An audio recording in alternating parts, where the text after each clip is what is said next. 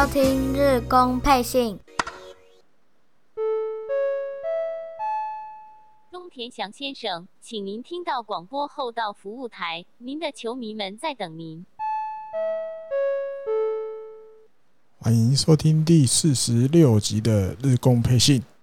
是的，就如同节目一开头的这个寻人广播一样，球迷们都在等着中田翔什么时候会再回来。那我记得昨天的比赛，这个札幌巨蛋的观众席也开始有球迷哦，开始制作海报，上面写的啊，中田翔，我们在等你回来啊，什么什么的啊。那当然，上一集也有跟大家分享，就是有关于中田翔为什么今年有状况真的不是很好，打击绝不掉，对，有一些数字上的分享。那今天我想留到节目的后面，好吧，再来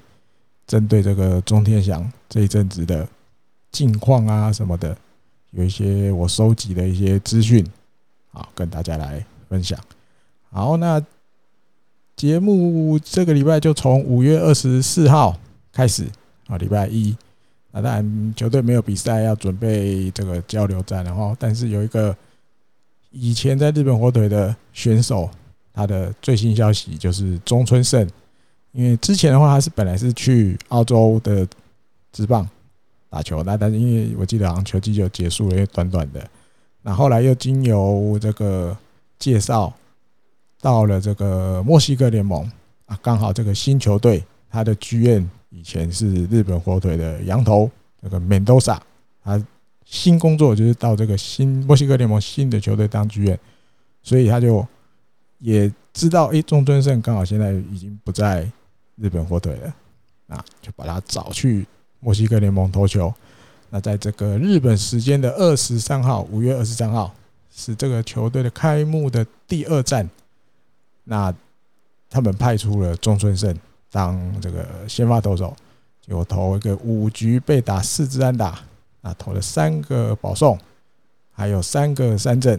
啊，但还有队友打击的大力帮忙，所以最后这场比赛十四比七大胜，那中村胜就拿到了他去墨西哥的第一胜，然后这个球队后面在一场比赛，隔天的在一场比赛也赢。所以他们变成一个开幕三连胜，一个新球队在他们墨西哥联盟就一个好彩头，直接打了一个开幕三连胜。好像他们的分应该有分区的，他文章上面是写那个北部地区的这个，他是那个时候是排名第一名。好，开幕三连战三连胜。那因为其实看中村胜这一阵子，比如在澳洲或者是到墨西哥联盟，他有时候也会在 IG 分享一些他投球的。影片啊什么的，我自己感觉好像球速比那时候在日本火腿还要来得快。有时候我就有看到好像一百四十七左右的球速都有哈。痴心妄想，好吧？如果诶这一两年在外面哦，世界各个地方继续为了棒球努力，但是其实也都保持着不错的身手，甚至有更有进步啊，比如在球速上或者是。变化球啊，控球什么什么，会不会有一天又把它牵回来？我这也是蛮有趣的，蛮值得期待的一件事情。好，再来五月二十五号礼拜二，这个消息也是之前有一集有跟大家分享，结果没过多久，这个球团就发表消息了啊，就是基野优也，之前就有日本网友发现，诶，他好像是不是有要转投手？因为在二军。的这个练习场里面都有看到他在牛棚投球的身影，这样啊，在这一天，这个日本媒体都写出来了，球团这边正式宣布，这个基野优也要从外野手转投手。那因为他去年本来是接到这个战力外通知嘛，但是后来利用那个玉成选手把他继续又签下来。那春训的时候，其实他。这个下半身的状况不是很好，有点受伤的情况，所以一直没有办法很正常的有训练，甚至是初赛。那刚好就这一段期间，这个球团又有再次问了他这个投球要不要当投手，有没有这个意愿。那这一次基野优也就思考了很久，最后决定答应啊，决定答应球团的这个建议，要来尝试当投手。那这一阵子其实就像日本网友发现，然后因为答应球团之后，其实就开始做一些为了要当投手的准备。那但因为这个下半身的状况还不是到完完全全的恢复，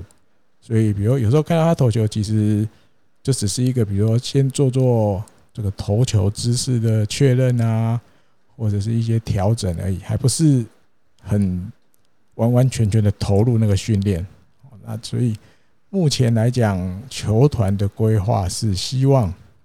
这个六月中，六月中的时候看有没有可能哦安排他在二军的球场、二军的比赛，我先出来试试看。那当然前面的话，要在二军的比赛出来，他还有一个规划就是。会让他先在练习的时候去当喂球投手，我先从喂球投手开始。如果 OK 的话，再找二军的比赛让他出来投。那目前超过一百四十公里啊，超过。那二军的监督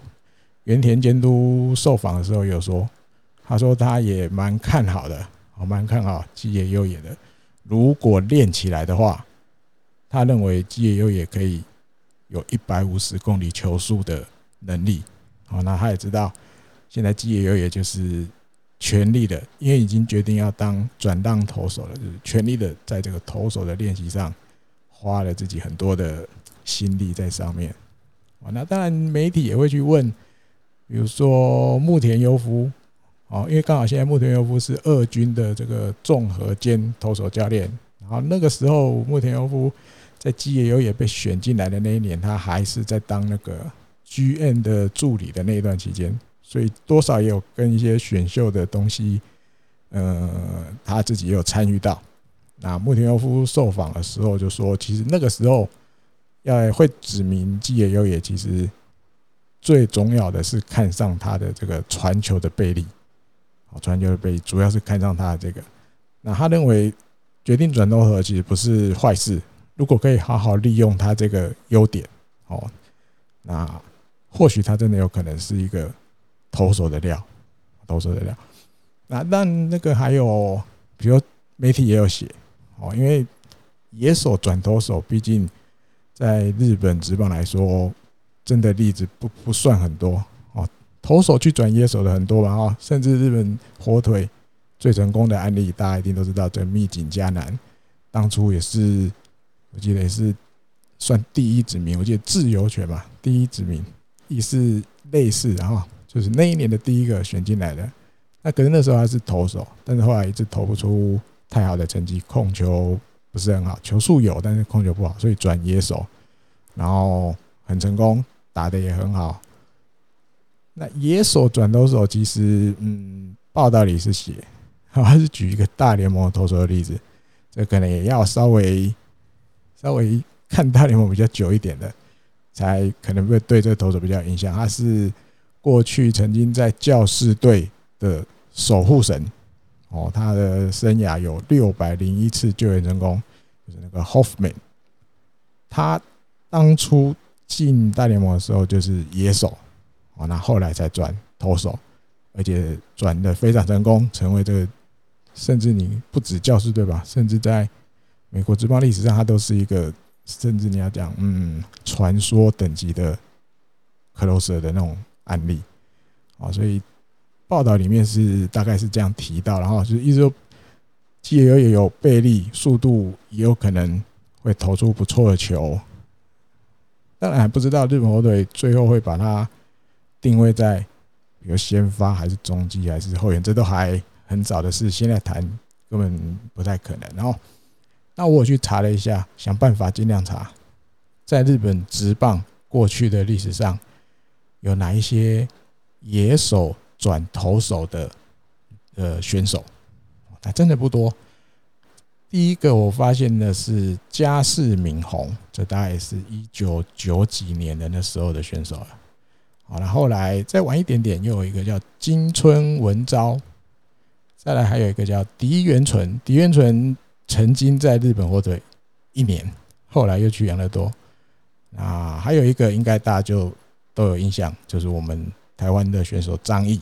哦，这四个选手比较就是算是野手转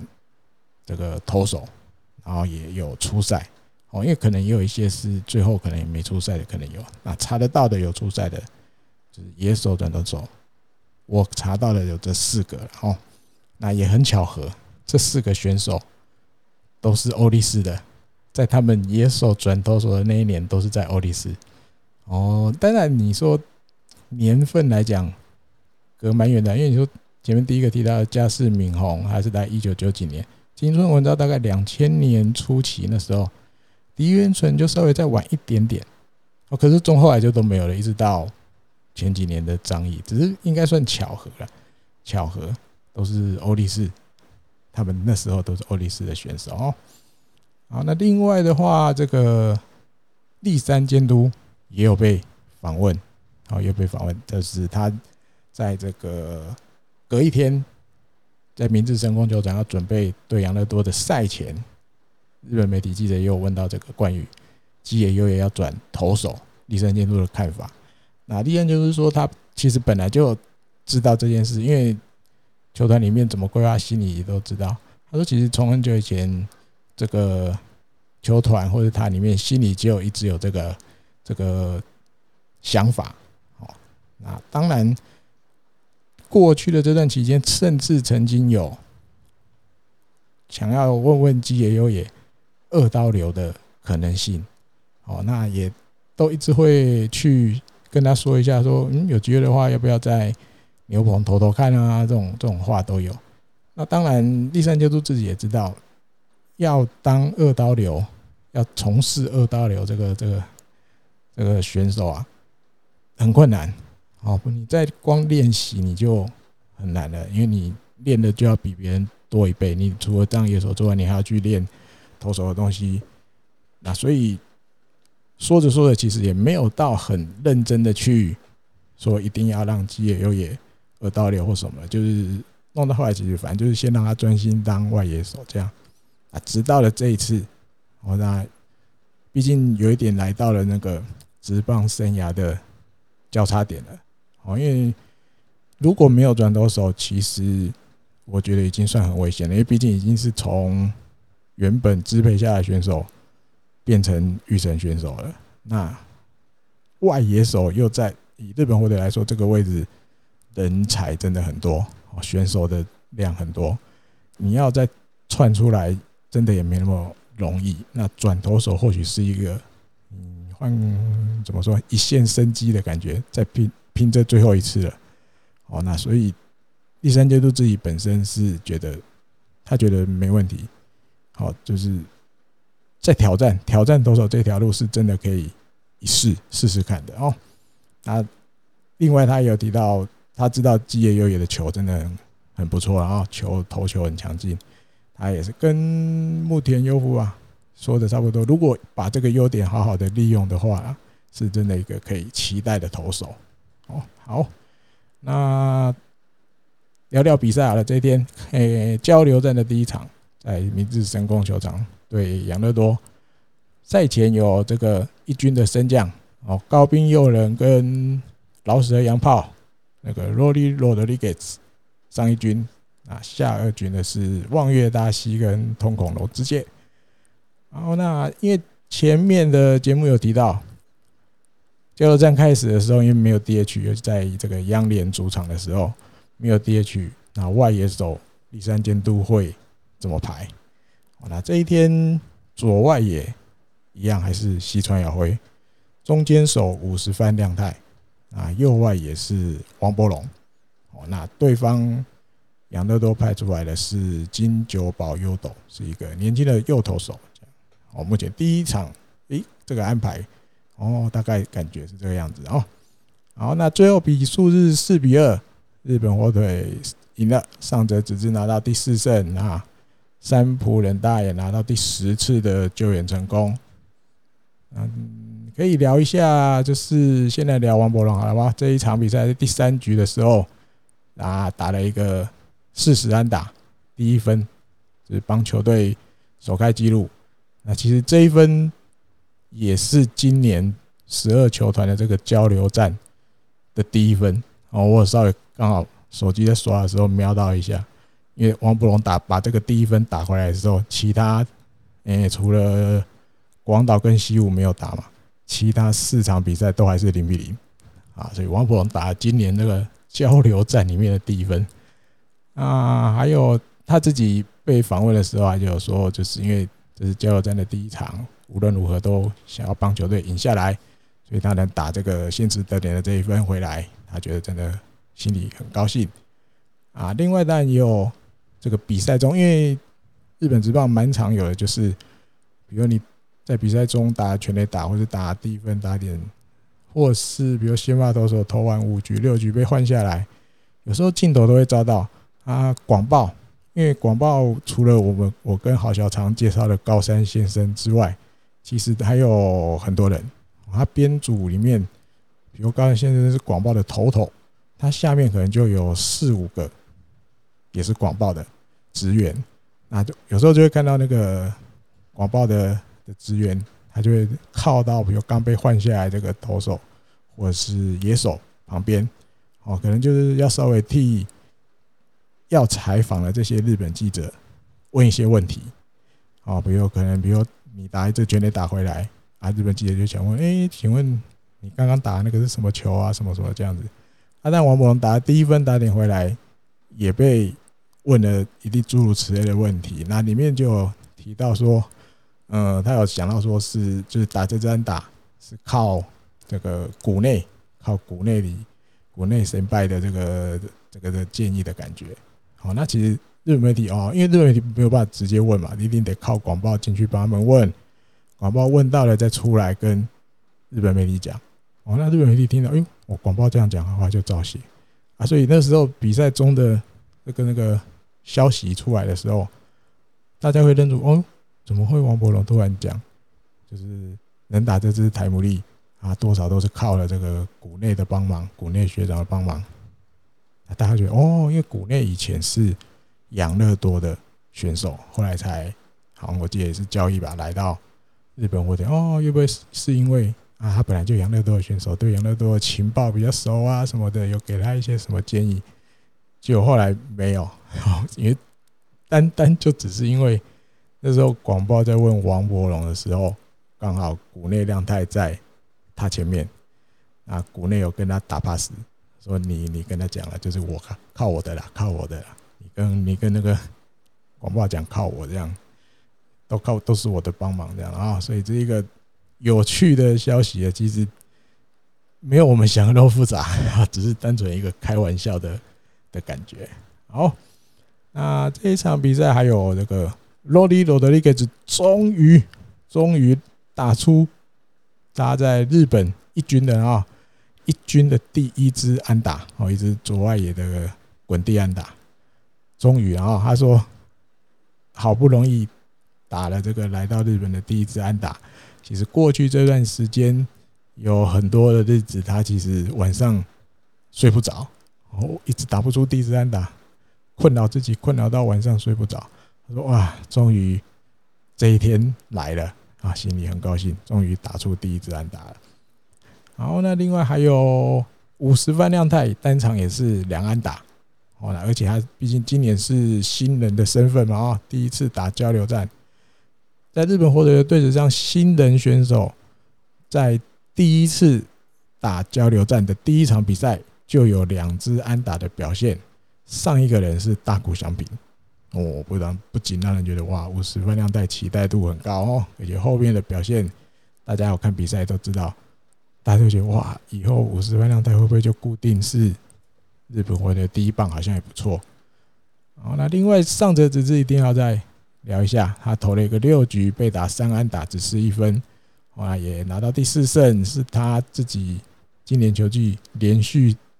四连胜的意思啊，四连胜也帮助球队在第一场的交流战就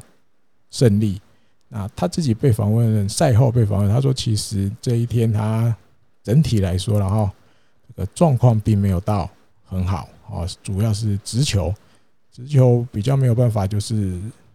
想要投到哪就投到哪，哦，会有一点点没那么准。那在这种情况下，他就稍微改变，跟捕手讨论一下，稍微改变，就是他拥有的所有球种，在这场比赛都去试，哦，就希望可以稍微盖一下，不要让对方选手太容易就发现他今天直球状况不好，好，反多用一些变化球去演示一下。交叉配合一下，这样，那当然结果是好的哦，所以大家也感谢那个清水优心的的领导。那另外还有就是这一场比赛，因为也投了一个六局，只是一分，又是一场优质先发，等于是他从四月十号以来连续七次的登板都是优质先发，好，果然是球队上目前最稳定的投手之一了哦。好，再来五月二十六号这个交流战的第二场，诶，养乐多派出这个田口丽斗哦，那中场是三比四输一分，饮恨。这个败战投手是加藤贵之，然后 Lonely Rodriguez，哇，终于继前一场先打一支安打之后，这一场打了一支全垒打哦，来到日本的第一支全垒打。那先来。聊一下这个加藤好了，好吗？因为加藤这天的表现又走中哦，而且走的是让大家大诶，让大家更意外哦。至少我那天晚上看那个直棒的新闻的时候，那个球评刚好也是讲到这一块哦。因为大家知道加藤就是过去的一些比如资料或者表现上，是他第一局很会投哦，很稳，很容易就会可以进入比赛的状况。那这一天反而颠倒，第一局就被打爆了，第一局就狂失三分吧，我记得。对，那加藤自己是说，这一场比赛就是这一开头的时候就失分，他觉得就是给球队添了很多麻烦，哦，这是他要好好反省的地方，跟原来大家习惯的他，哦，习惯表现出来的他不太一样。那第三监督是说。他觉得情有可原，然后他觉得说，毕竟明治神宫球场的投手丘对加藤贵之来讲，本来就不是常常会去投的那个球场，所以不习惯的地方多少有，然后多少有。那他觉得加藤也尽量的哈，在这个不习惯的的感觉下，也尽量的去把自己的投球投好了，哦，所以。他觉得加藤贵之表现可以接受，然后那当然也知道，发现啊，可能因为不习惯或者怎么样，一直没有办法把自己的好的那一点投出来，所以这一天第三监督自己说，他就有比较早开始这个换投的策略，哦，他就因为你再让他继续嗯投下去，可能也只会就是一直不习惯，表现不会有什么太大的扭转，所以他就这一场比赛了哈，但就这场比赛，他就决定。他要早一点开始换投哦，还有另外这一天的比赛，这个第六局的时候，诶，连续五场休息的近藤健介出来代打，好，出来代打。那其实赛前日本记者是说，其实赛前那一天就有看到，就是从热身开始，近藤健介就是一路都参与所有的练习，所有的 menu 菜单都参加。好，那。当然，最后是代打的时候打了一个中外野飞球，但是后来也有去守右外野。对，那第三监督是说，嗯，因为这一这这一阵子这个手的状况不是很好，让他好好休息。那这段期间他的观察还有跟近藤诶聊天的结果，他觉得 OK 了。哦，近藤也自己也觉得自己 OK 了，可以上场比赛了，所以就先从这一场比赛让他。代打试看看，而且甚至已经讲明隔天的比赛，这三连战的第三场，这个近藤健介就会回到先发的阵容里面。啊，访问的时候是这个样子哦。啊，这一场比赛王柏融没有出赛。哦，那取而代之的先发的外野手，但中外野跟左野是一样，然后西川跟这个五十番。那右外野这一天的先发是大田泰示。那但。那个时候，然后因为后来消息过了几天才有，才有才知道。然后那一天，因为毕竟我自己的解读是哦，因为对方左投，对，那先发拍一个右打的大田，好像也说得过去然后。好，再来到了五月二十七号，这个三连战的最后一场啊，二比五输球啊，这一天先发投手是池田龙英，哎，六局被打五安打，三个三振，三个保送。哦，那失三分，可是自责分只有一分。这个立山监督赛后，他是说，其实这一天，比如说有有一些失误啊，那造成这个池田失分啊，他认为他自己要向这个池田荣英道个歉。哦，因为。野手啊，就是打者啊，都其实没有太帮忙啊。比如打的分数也不够多，还有甚至在手背上造成失分，这些不该丢的分丢掉了，让池田荣英吞败头。他觉得他要来跟池田说声不好意思道歉，这样啊。有看到一些资料，然后池田龙英其实在这一阵子，在日本网友有时候都会叫他池田大先生。哦，那大先生不是我们想的那个先生、小姐先大先生，他的主要意思是也是老师的意思啊，因为他其实来到日本火腿之后，几乎每一次的先发都算很稳定。哦，那有日本网友整理的，比如他来到这边第一次先发，三月二十八的时候五局失三分，四月六号的时候五点二局失四分。哦，这两场是算比较多的。那后面其实就有六局失一分，七局失一分，七局失两分的。哦，那五月九号投的比较短，四点二局失两分。五月二十投六局失一分。那到这一次五月二十七也是投六局失一分。但是其实队友给他的援护哦，替他打的分数真的都不多。哦，比如说这一二三四五六七八。八场的先发里面，有三场一分援护都没有，零分没有援护。那有一场只帮他打一分，有两场打两分，啊，两场打三分，好，最多就三分。啊，他打三分的这两场，日本火腿最后都胜利。好，那池田龙一的两胜，也就是队友如果可以帮他打三分。他那场就胜投，啊，打两分的那两场还是败投，哦，但记是记在他身上，有时候是就是像这一场比赛一样，队友的失误啊或什么的害的，好，那你更不用提那个打一分的跟一分都没援护的那个，打一分的那天是平手啊，那援护是零分的那三场，日本火腿都是输，哦，就是意思也是后面也没有帮他打平或追平，帮他解套都没有。所以其实整体来说，池田龙一先发的时候，其实援护不多，哦，很辛苦，投的很辛苦。好，那另外这一场比赛还有五十万良太还是持续有嗯好表现哦，啊，又打了比如台姆利啊，对不对？还有单场三安打，来到职棒的这个第一次的猛打赏哦。那当然有一些朋友啊聊天的时候觉得。因为毕竟五十番良太以前在这个中央大学，他是打东都大学联盟，东都大学联盟利用的球场也是明治神宫球场，哦，所以这三场他都连续先发当中卫的时候，其实可能然后可能因为立山监督我也没有看到相关的访问，只是我们自己想，毕竟他对这个球场很熟悉啊。我记得还有一球，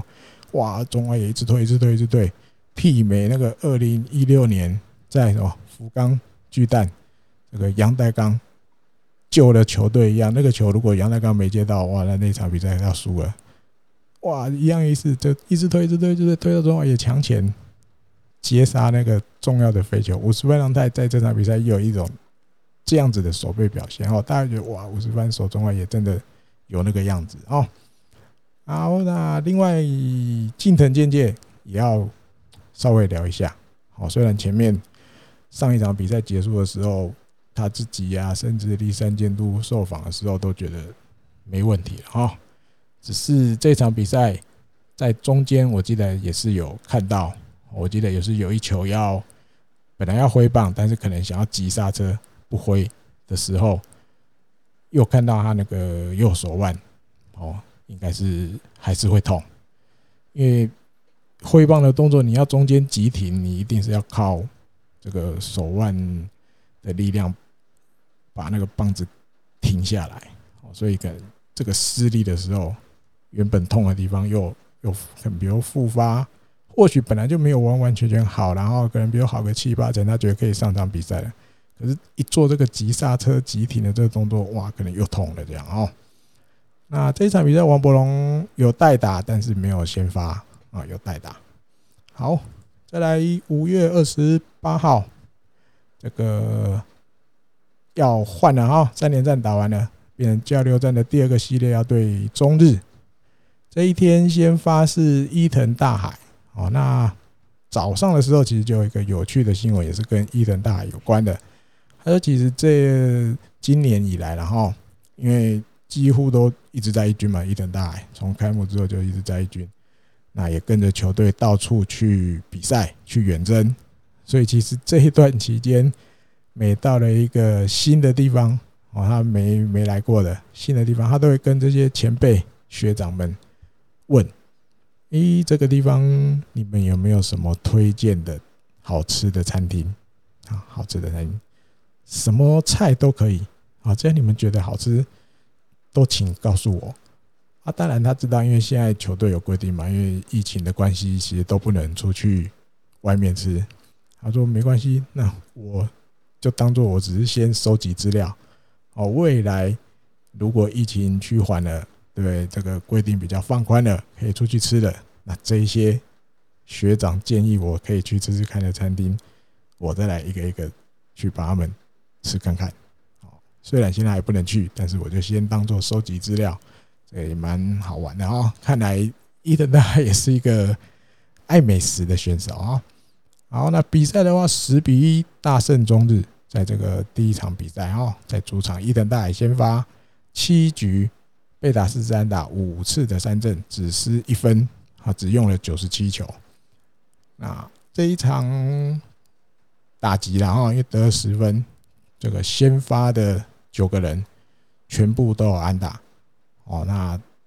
单场这个日本火腿是十六支安打，是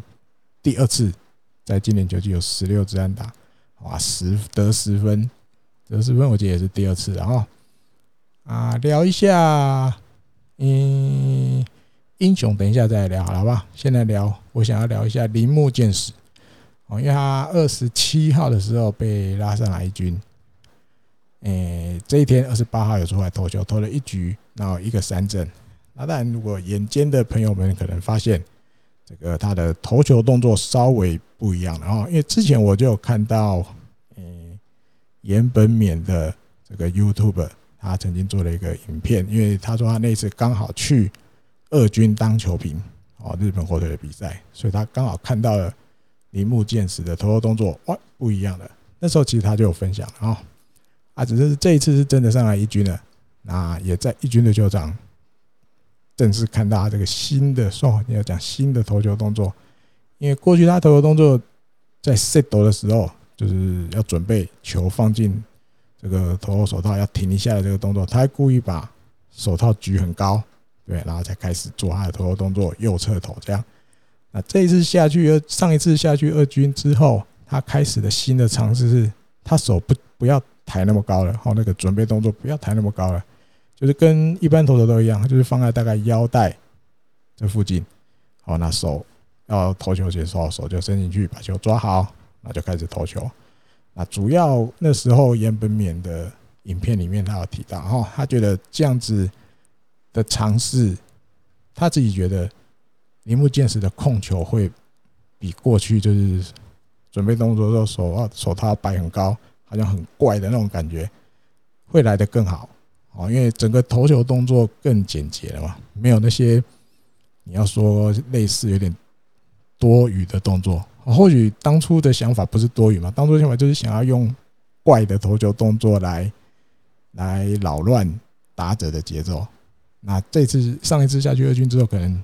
想法改变了，那我也不要搞那么复杂，我就很单纯，哎，正常，差不多腰带放在这腰带附近，投球进投就投球。一来控球改变，所以也比较可以投到就是捕手要的位置。好，因为过去有的球，比如说，嗯，捕手可能想要外角，但是投出去哇，反而有点偏红中或是内角，甚至偏高，然后就被嘣就被打全垒打。林文敏是说，这个新的投球动作对铃木健矢的控球上应该可以改善蛮多的哦。这个跟大家分享，接下来大家可以再观，就是一起来观察这个新的投球动作。这个右侧投，因为毕竟日本火腿现在正中右侧投的投手也几乎没有，大概只有铃木健矢吧。哦，秋吉亮勉强可以也算啦，秋吉亮也算，只是他现在今年都感觉一直没有给他机会上一军哦。虽然他在二军，我觉得投的还 OK 啦。只是目前看来一直没有上一军的机会，那大概只有铃木健矢了吧？嗯，好，那这两这一场的英雄两位要聊一下。第一个高滨祐人单场三安打蒙大赏，生职棒生涯第一次，你看打了这么多年，终于有第一次的蒙大赏，然后就跟之前一样，我的想法跟之前我的想法一样，当初把他降成育成真的有点欺负他，他真的其实还是有一军选手的能力。啊，当然要加油的地方还很多，只是还好他当初没有就这样放弃了啊，又变成支配下，然后现在甚至在看钟天祥不在的时候，他又能守一垒，那打击目前看起来也不错，最近状况很好哦。啊，另外伊藤大海另外一个英雄，诶，他因为这是他在主场的第一胜，好啦，除了感觉很高兴之外，他觉得也有一个很大的意义在，然后。因为毕竟北海道嘛，是他的老家，这样。啊，另外我觉得后后面吧，后面他还有，因为这个记者问的问题，他有点不好意思，哦，但是最后还是从他自己的嘴巴说出来，然后因为他说，其实这一个主场的第一胜，其实就像接下来伊藤大海的故事要正式开始了。好，那他自己也给自己一个目标。好期许也好，除了高兴啊之外，他的目标就是他绝对要成为日本火腿的王牌，还朝着这个方向一直努力下去。那因为这个是那时候那一天在那个英雄访问台的时候被问的啊。那那时候其实栗山监督已经进去他的那个监督室了啊，在监督室里面有电视的，他应该是透过电视看到的。他说：“哦。”居然讲这样的话很不错哦，很有那个，很有的对自己就是很有信心啊，这样子哦，他觉得他会帮忙了。伊藤大海既然有这个目标，他会监督的立场，还会尽他的能力帮忙他。好，那当然还有石川亮也有被提到哈，因为毕竟他那一天跟伊藤大海搭配也搭配的不错，那也有汲取在前一次先发。比较投的没那么好的教训，这一场就是尽量多用直球哦，那也把等于把伊藤大海的长处多利用。那这个荒木大辅投手教练也有说，他说这场比赛其实就看得出来，这样子的投法才是比较适合伊藤大海的哈，跟打者胜负的时候也比较有气势。对，那当然这个有的东西其实。荒木大辅觉得说，但嗯，比如冷静然后或者是那个投球出来的表现，其实蛮多地方其实都不像一个新人，然后比如很冷静，或是很稳定，比较像那种老经验的投手在能够投出来的表现，他觉得这是一个大爱很就是这进入职棒以来一直都能维持一个不错的表现的原因哦。然后比赛的话，还有这个立山监督也有被问，然后说他自己觉得这一场比赛是终于在今年球季，哦，投手跟打者互相配合的最好的一场，哦，因为毕竟这个大比分胜利嘛，哦，他觉得是第一场，今年第一场，终于打线跟投手合得很好，哦，尤其把这个中日的大野熊大。哦，能够他从他手上拿到蛮多分数的哦，比如渡边亮的那个安打哦，什么什么的，就是这场比赛几乎该拿的分数都能拿到。我看你这样加加加加，有个十分哦，所以他觉得是终于有一场磨合的最好的啊。这场比赛王柏融没有出赛，哦，没有出赛，大家也是应该蛮多人都很失望的哈。那甚至开始有问号出来了，到底发生什么事情？怎么就连续这么多场四场了吧？三场四场了都还没出来，这样。好，再来五月二十九，这个跟中日的第二场四比七输了哈。啊，邦黑给先发六又三分之零局，然后，等于第六局有上来，但是被打安打，然后就被换下去了，四四分。嗯，王柏融这一场比赛要出来代打，啊，打了一个两分打点的追平二连安打。把比数我记得扳成四比四，然后那但赛后王柏龙是说，就是这个打的球感，这一天打到这个球的感觉真的很好啊！不管如何，因为就是得点圈有跑者的机会，能够打出这个追平比数的安打，心里很高兴。这样，那日本媒体后面的报道里面就写出来，然后他说最近没有，就是连续这四场都没有先发的原因。主要是在上一个对战组合跟养乐多打的时候，有那个自打球打到自己的右脚，那所以球团这边就考量考量他这个被球自打球打到的地方，嗯，不要恶化，然后因为痛是一定跑不掉，就是因为很痛，那也不要说忍着伤痛又一直出来比赛，所以过去这几天都没有让他先发，甚至有的没有出赛。那当然目希望目标就是能够尽早恢复啊，比如至少不痛了，或是可能发炎的地方，这个 OK 的地方消了，这样让自己的身体能够在一个比较 OK 完美的情况下再恢复出赛哈。对啊，当然这一阵子其实就看到很多台湾媒体的标题，看的有时候就是呃摇头的感觉啊，比如说什么。诶、欸，我想在板凳上看烟火，类似这样的。我印象里啊，指的就是因为球队十比一赢球嘛，打线大发挥，每一个人都打安打，但是好像都跟王柏龙没关系，所以他就类似用了这种在板凳上看烟火啊。另外，大家比较常看到的是什么又被冰了啊，什么什么的啊。所以，因为但毕竟我们台湾媒体是真的都没有人派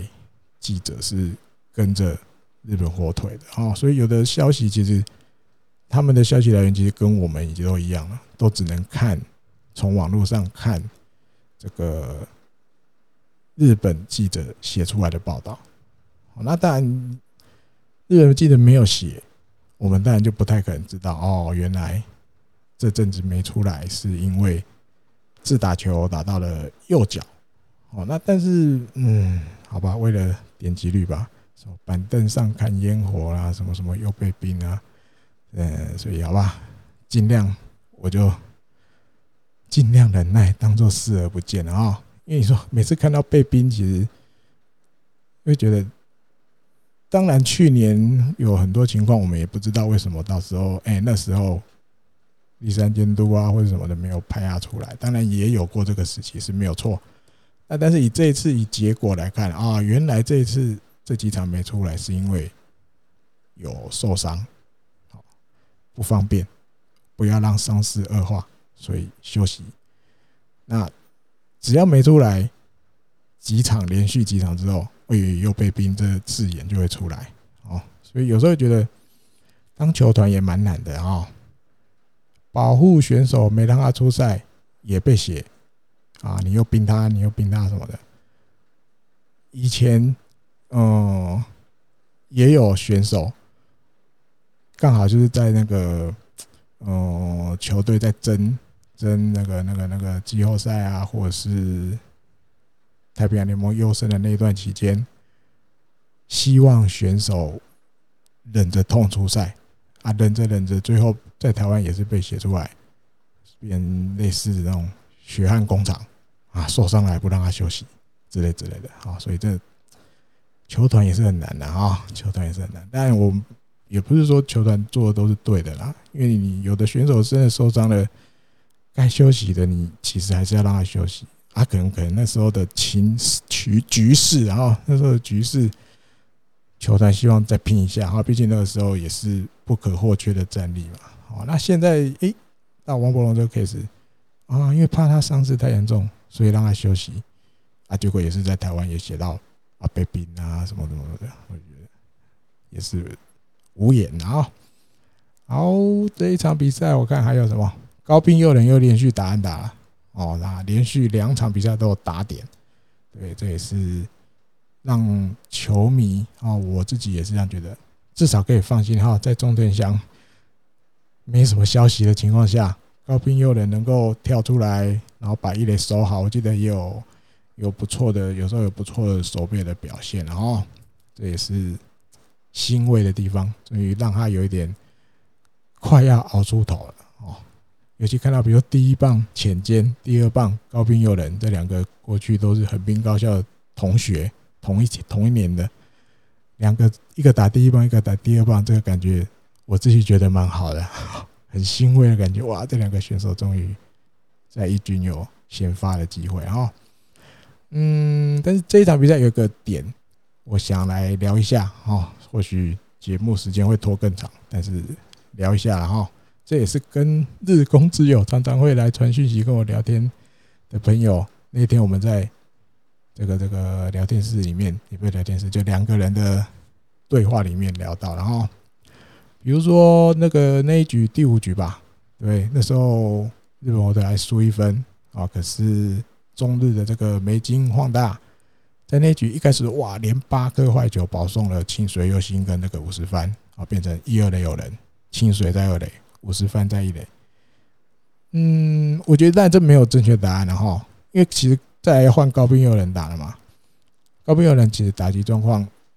在这阵子真的也很不错。哦。那只是从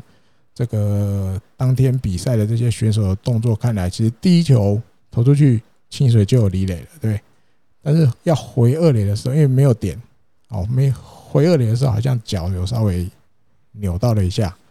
啊，稍微还有去治疗了一下。啊，其实从这个第一个球投出去，清水就这样跑多一点，然后再赶快回二垒，就看得出来，其实日本火腿那时候的战术，就是因为前面当然梅津已经连八个坏球了。那日本火腿想的，我猜我自己觉得就是至少这一局要追平哦，因为无人出局一二垒，所以这个战术大概就是。好球踩点，坏球不点。好，那这个好球踩点，坏球不点，有时候蛮难的。就是可能比如清水优心，他在梅津的后面，他看这个球好像可以点，所以他会多跑一点点。但是高滨祐人觉得是坏球，所以他不点。哦，就会在这个中间，那你二垒跑就会比较辛苦，因为你觉得他会点，你就要多跑一点，因为不然你跑起跑太慢，有可能会死在三垒前。那所以你多跑一两步的结果就是你要赶快回二垒哦。那但从这个这几球看来，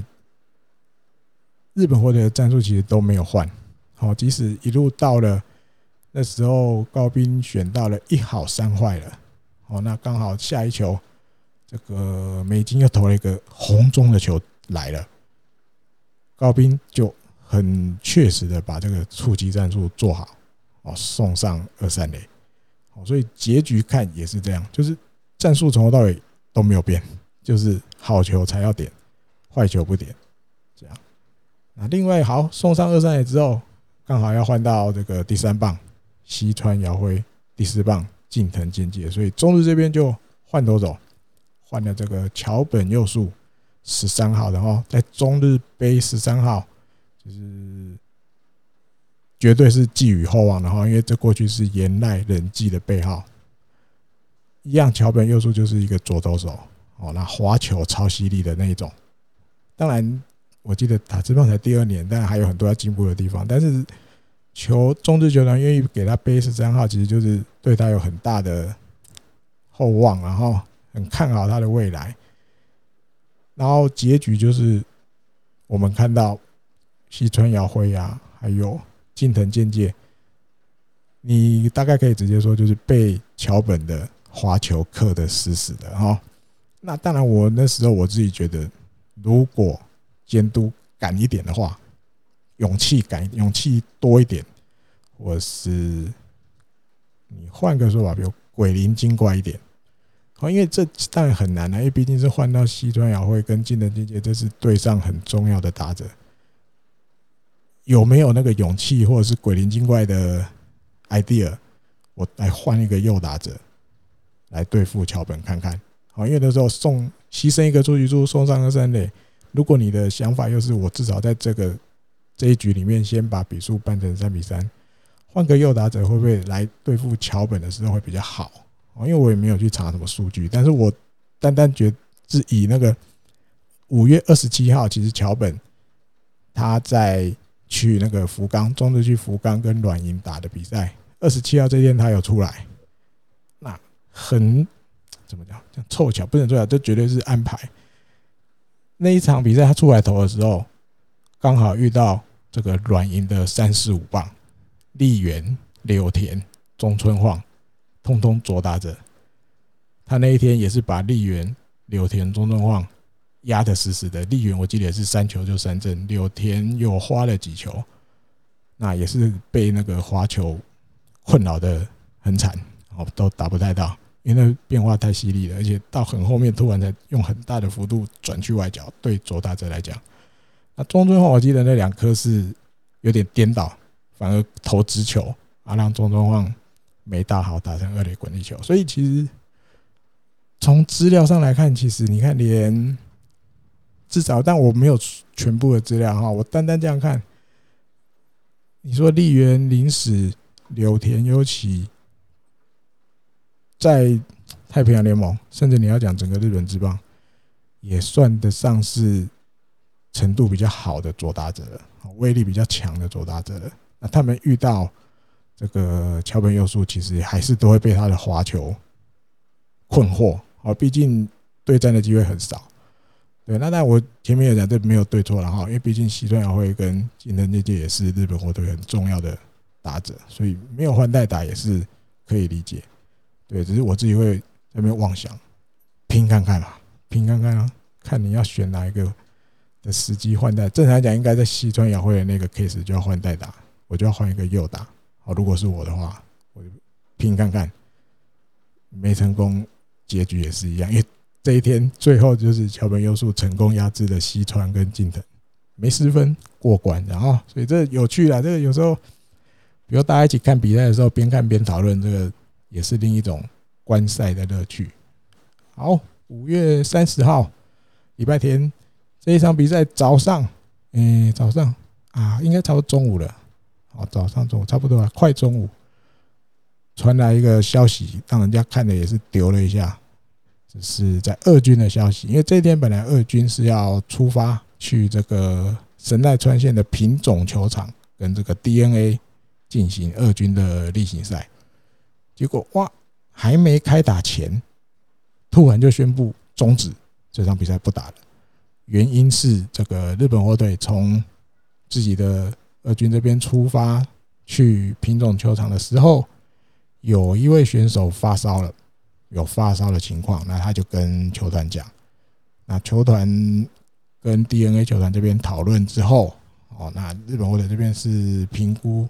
因为少了这个选手，可能打比赛的话会有点困难，哦，所以两边讨论的结果决定，好，把这场比赛终止，好，同时也不会有补赛，好就。也怕，因为毕竟这个这个节骨眼有发烧的情况，大家都很错，对不对？你日本火腿自己就之前就自己先感染一波了，对不对？那上个礼拜，比如广岛、西武也开始有了，大家都很怕，所以有发烧的情况，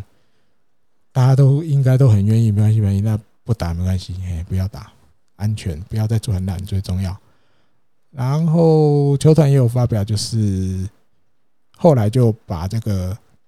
所有二军的选手哈，不管你有没有去哦，有去品种球场的，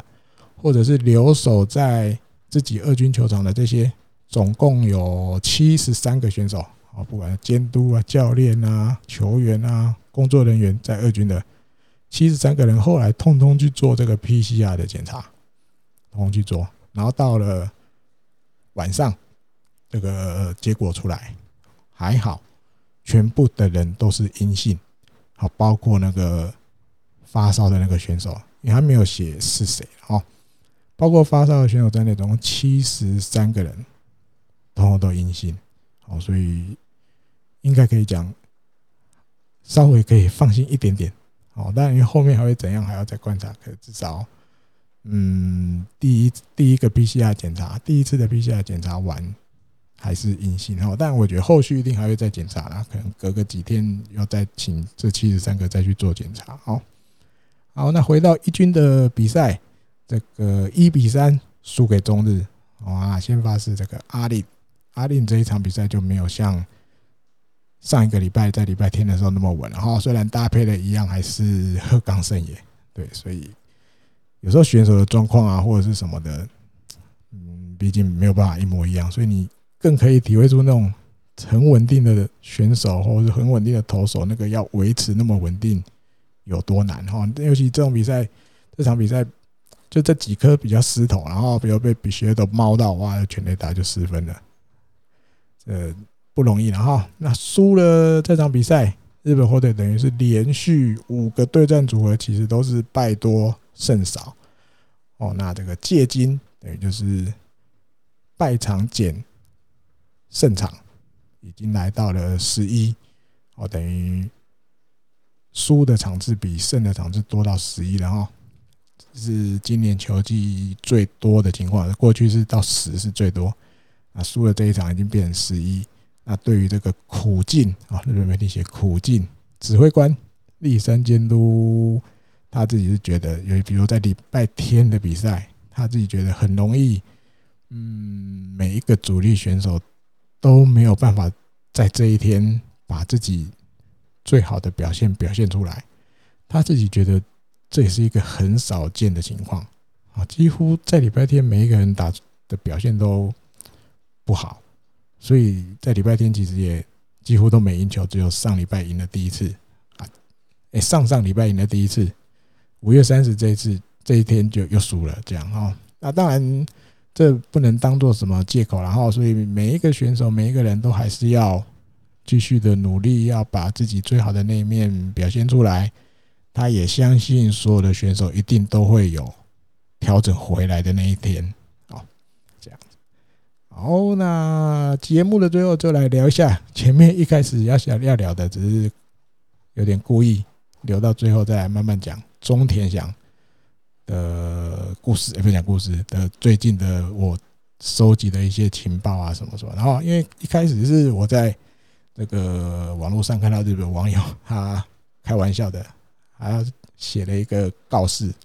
啊，就请就是请大家找找迷失的小孩，这样哦。那这个人是北海道日本火腿的中田翔，他三十二岁，请大家帮忙找找看他在哪里。这样，我就看到一个日本网友这样写，就觉得很有趣。然后，那我自己的观察，五月十七号中田翔被抹消一军登陆之后，还有很长的一段期间，其实比如说。嗯，因为一般这种主力选手哦，尤其是这种翅膀不可或缺的，有一些虽然他抹消了一军登陆，可是他其实是跟着一军的球队哦，他其实比如球团没有要安排他去二军哦，他就是不登录不能出赛，但是他还是跟着一军在移动，所以这样的情况下，其实赛前的热身哦，甚至练习的时候。有时候你还是会看到他出现，啊，比如尤其热身的时候做体操啊那种的，但是都没有，也都没有看到啊。日本记者啊什么什么的照片里面也没有人提到。那二军的出赛当然也都没有，哦，没有一场二军的比赛，你有看到中田翔出赛的都没有，完全都没消息，也没有人知道他在哪里，都没有人拍到啊，或是日本记者也没有人讲这样子。那有一些。常常去日本火腿二军看的球迷哦，有几位都会，他们都是应该都有蛮不错的摄影器材，好，都会带着这些照相机去拍啊，拍选手的照片啊，什么什么的。那这一阵子以来，我自己的观察也都没有人拍到，比如中田翔在二军球场出现的照片。哦，所以这阵子其实日本媒体也会，就是稍微比较八卦一点点的那些日本媒体也开始。会写作文，好，比如说有的就写，好，以他们的资料来源显示，好，比如可能某日本火腿 OB 讲的这样，他说：“哎，这一次其实是中田翔自己主动要去二军的。”哦，那也有写，比如啊，他其实可能都在撒谎，他哪里也没有去，就是可能你可能把它解释成球员就是让他去休息，哦，你就好好休息，你也不用跟一军，你也不用去二军之类的。那另外还有的就是写到，哦，是不是这样子就感觉好像要把他交易出去了？哦，因为也没有让他去二军比赛，一军也没看到人。那因为其实我自己觉得啊，有的时候当一些明星选手等级你打打打到有名气了，如果你不是因为受伤的情况，然后突然被球团抹消一军登陆哈，或是你把它讲成哦下二军。这些稍微八卦的日本媒体很容易就会开始写，那这个选手是不是要被当成交易筹码了？好，那举个例子，大家最这一两年最最常看到的名字就是小林诚司啊，巨人队的捕手。他这个传言大概也传了一年多了。哦，那他这一阵这一年多以来，当然偶尔还是会去一军，但是后来又被放去二军。那其实。这样的传闻，其实八卦一点点的日本媒体不会放过了啊，所以当然也可想而知，写中田翔是会被交易，好，这个东西当然对他们来讲，当然也是要写了哈，但有没有我们不知道，只是日八卦的日本媒体不会放过这一块哈。那后来到了五月二十九，就有一点点消息出来的哦，也不能讲消息，就是有一些动静，这个日本媒体。在五月二十九号的赛前，有问了立山监督，哦，那问题就是立呃中田翔因为状况不好啊，什么什么的抹消了一军的登录，那问立三监督说，如果中田想要回一军的话，哦，那可能他有什么条件？哦，就是比如调整到什么程度啊，或者做到什么样的的的的的事的时候，你才会让他回回来一军这样。结果立三监督的回答也蛮有趣的哦，耐人寻味。这个要解读，我也不知道怎么解读，大家听听看。立山监督跟日本那个记者说：“他说如果要说的话哦，可能要花五个小时，要花五个小时，要吗？要不要来听？这样？那日本媒体就说五个小时，他这日本媒体不是说了，就是日本媒体在。”这个报道里面和后面写五个小时未免也太长了吧？这样，当然，如果大家真的对这个很有兴趣的话，是真的愿意花这五个小时去听立山监督到底要怎么讲。好，那我自己看完这个这个报道没有很长，短短的，我的想法是立山监督其实就是没有要讲，所以才。故意跟日本媒体讲，你要我讲的话，我可能要你要听我讲五个小时哦，你要来听吗？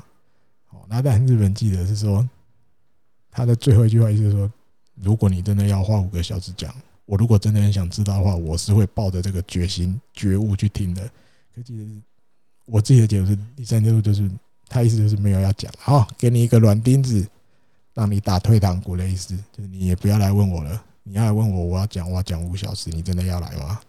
好，那同一天的晚上，这个岩本勉，这个日本获得的 OB，他在他的 YouTube 频道发了一个主题，就是大概类似担心中田翔的影片，这样，所以我也就哇，五月二十九那天看到，我就马上点了，哈，想要看看岩本勉怎么看这件事情。啊，里面岩本勉是有提到了哈，他说这一阵子当然。中田翔在二军，嗯，比如说在二诶、下二军都没有在二军比赛，好像也都没有什么他的消息什么什么的这样，他自己其实也有点担心，真的有点担心。好，那他担心主要是担心中田翔心理层面的那一面，好，他意思是这样。那他说他以这个球团 OB 的立场，好，毕竟认识中田翔也好多年了嘛，那再怎么说。就算不是学长学弟的关系，哦，那至少也是个朋友，对，我们认识也很多年了。那他说他只是用这样很简单的立场，他有传了一个讯息问钟天祥，哦，他传的说，如果没有你，这个球队就不像 Fighters。嗯啊，我前面可能讲不能，这不能算问题啊，就传了一句讯息给钟天祥。好，那这个讯息就是，如果没有你，没有你在一军，这个球队就不像日本货队，不像 Fighters 这样子。啊，他说日日钟天祥也回的很简单，就仅仅传了一个嗨，然后惊叹号，就这么简单。其他的钟天祥也并没有多说什么其他的话。好，那岩本美当然在影片里面有提到，他说其实因为他现在是也有球评的身份在嘛，那基于这个职业道德，然后虽然他是日本火腿的 OB 或是钟点祥的朋友，或者甚至你要讲学长，那他自己知道以球评的身份，他其实不应该去多问钟点祥，比如说，哎，你这阵子到底怎么啦？到底什么原因你这次被下二军啊？到底怎么？你到底发生什么事啊？什么什么？一直问，一直问，一直问。他说，以他自己的身份来讲，他也不应该问那么多。甚至问了那么多，有一点点触犯到了这种嗯不明文的规定。好，毕竟你要问一些更多的问题，类似到访问的感觉了。你正常的管道是要跟球团申请嘛，就是跟球团广报这边申请，然后才帮你安排时间，然后问。你私底下这样一直东问西问，东问西问，有没有免自己是说他没有要这样子做哦？他只是很单单去去有点关心他一下，跟他讲一下加油，因为球队还是需要你。哦，那球迷也在等你回来，这样啊。钟天祥也没有多说什么，就传了一个嗨，是我知道这样那种感觉。对，那这可以跟大家分享，就是其实。不知道的人，或是不知道那么多的人，他其实都还是会想要知道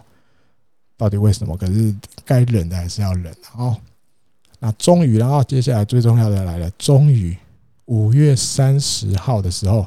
就是这个二军要去平塚球场远征，去神奈川县远征。那当然，远征不是所有选手都去了啊，有有一些就是留守在二军球场，你还是要乖乖去练球了。我记得。这个推特上日本球迷拍到的照片蛮多的，嗯，投手占大多数，比如森田木一啊，我记得还有看到什么上原健太，还有还有谁忘了，手帕王子好像也有哈。